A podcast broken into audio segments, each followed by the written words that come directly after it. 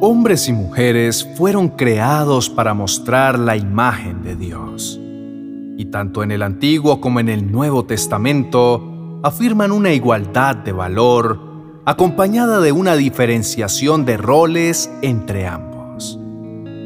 La idea de la igualdad de valor con diferentes responsabilidades es fácil de comprender al mirar el ejemplo de Dios mismo en la Trinidad aunque el Padre, el Hijo y el Espíritu Santo son iguales en deidad, santidad y perfección, cada uno tiene una función diferente.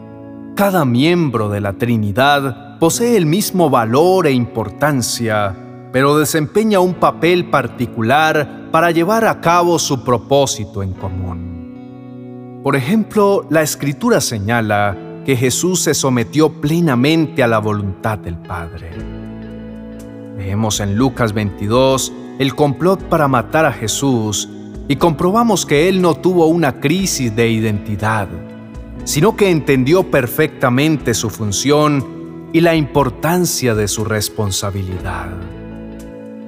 De manera similar, hombres y mujeres pueden tener un valor y una importancia iguales ante el Señor y aún así llevar a cabo diferentes funciones. Hay quienes consideran que este principio es degradante.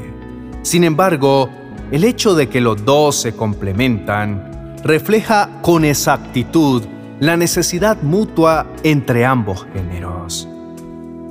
La sumisión al Señor exige que la mujer entienda su función de ser ejemplo de sumisión en el hogar y en la iglesia. Y Pablo ofrece una clara explicación del tema. El apóstol anima a la mujer a mirar más allá de esta vida y considerar las repercusiones eternas de su conducta en el matrimonio. Mediante la sumisión gozosa a su marido y el amor del esposo a su esposa, así como Cristo mismo nos enseñó.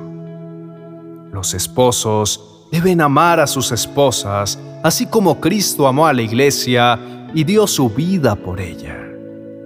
Actuando así, deja ver un modelo a seguir ante un mundo perdido de la relación de Cristo con los creyentes.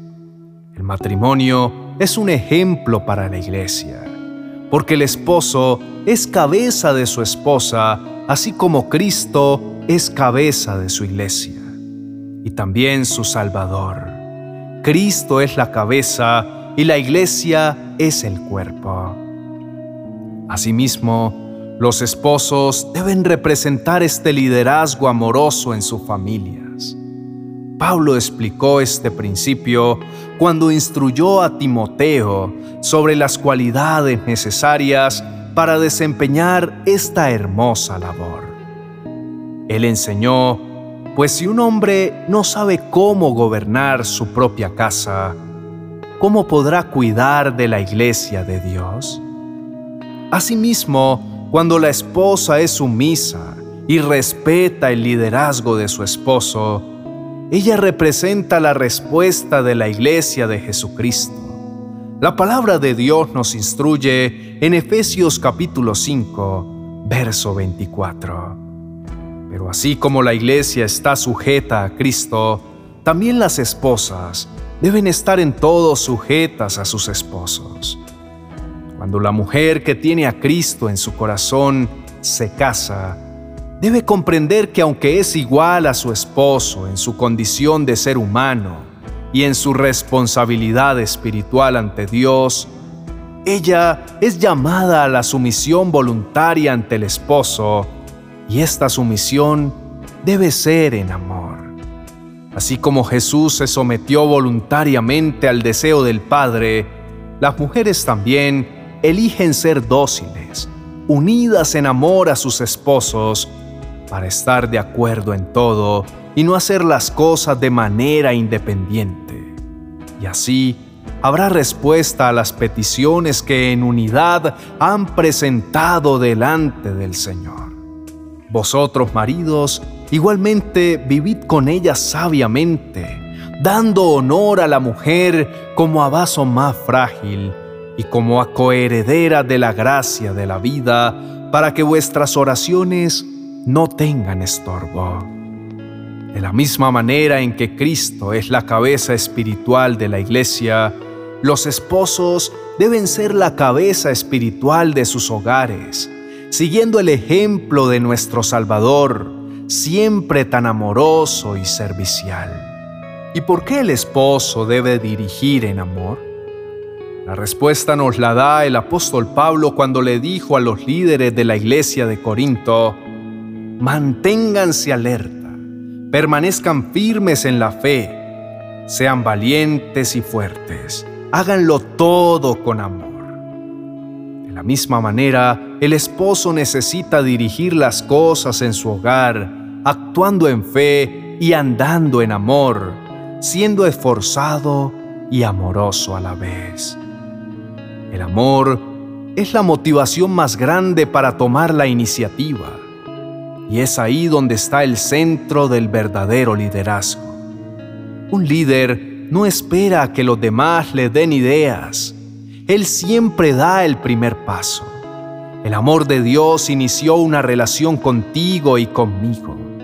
Entonces, nosotros le amamos a Él porque Él nos amó primero. Leemos en Lucas capítulo 19, verso 10, que Jesús vino a buscar y a salvar lo que se había perdido. Jesús fue el iniciador. El amor de Dios ayudará a los esposos a dirigir con amor. Jesús sabía que su ejemplo era necesario y reconoció este hecho cuando le dijo a sus discípulos en Juan capítulo 13, verso 15. Les he puesto el ejemplo para que hagan lo mismo que yo he hecho con ustedes. Pablo también siguió el modelo de Cristo y también exhortó a sus seguidores a que hicieran lo mismo. Sean imitadores de mí, como también yo lo soy de Cristo. Se hace necesario orar y pedir a Dios que los esposos puedan imitar a Cristo en todo, y de ese modo llegar a decir a su esposa y a sus hijos que lo imiten como Él lo hace con Jesús. Oremos. Precioso Hijo de Dios, en esta noche nos presentamos delante de ti con un corazón dispuesto y con el firme deseo de someternos a tu perfecta voluntad. Eres, Señor Jesús, nuestro modelo a seguir en todo siempre enseñándonos a través de tu propia vida la obediencia, el amor, el liderazgo, la sumisión en todo y el compromiso tan grande que das a los esposos de imitarte en todo, de ser responsables en su rol ante el mismo Dios. Señor, eres un Padre amoroso y protector que se interesa profundamente por sus hijos nos dice que un hombre que está bajo la autoridad de Jesús tendrá en mente su propia responsabilidad de sacrificarse para cuidar de su esposa. Queremos, Señor, tener familias saludables, hogares unidos, donde los cónyuges tengan siempre presente el pacto del matrimonio que es llamada una institución divina que el Señor utiliza para enseñarles a sus hijos sobre sus relaciones con Él.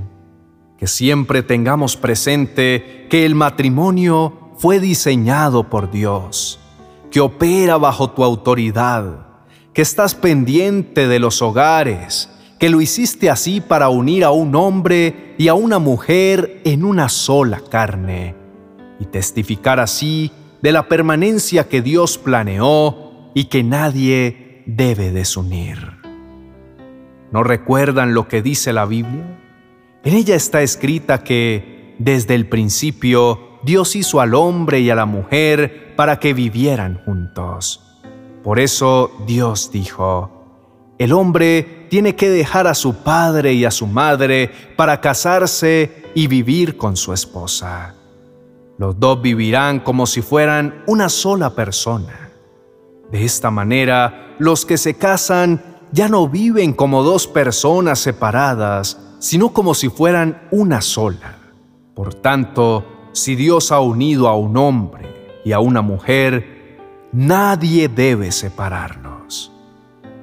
Padre, tú nos instruyes para que sigamos el principio que nos dio Moisés en Deuteronomio capítulo 6, versos 5 al 7, que nos recuerda que si lo tenemos siempre presente en nuestro corazón, no nos apartaremos de ti. Ama al Señor tu Dios con todo tu corazón y con toda tu alma y con todas tus fuerzas. Grábate en el corazón estas palabras que hoy te mando. Incúlcaselas continuamente a tus hijos. Háblale de ellas cuando estés en tu casa y cuando vayas por el camino, cuando te acuestes y cuando te levantes. Dios mío, atesoramos esta palabra ayúdanos para poder vivirla. Señor, que tu voz, si entienden estas cosas, háganlas, y así Dios los bendecirá, nos haga comprender que tú santificarás nuestro hogar y nuestra familia cuando aceptamos la sumisión con la que nos instruyes a través de tu palabra. Y entonces seremos felices, porque hemos sido obedientes y estaremos siendo agradables a ti. Hemos orado al Padre en el nombre de nuestro Señor Jesucristo. Amén y amén.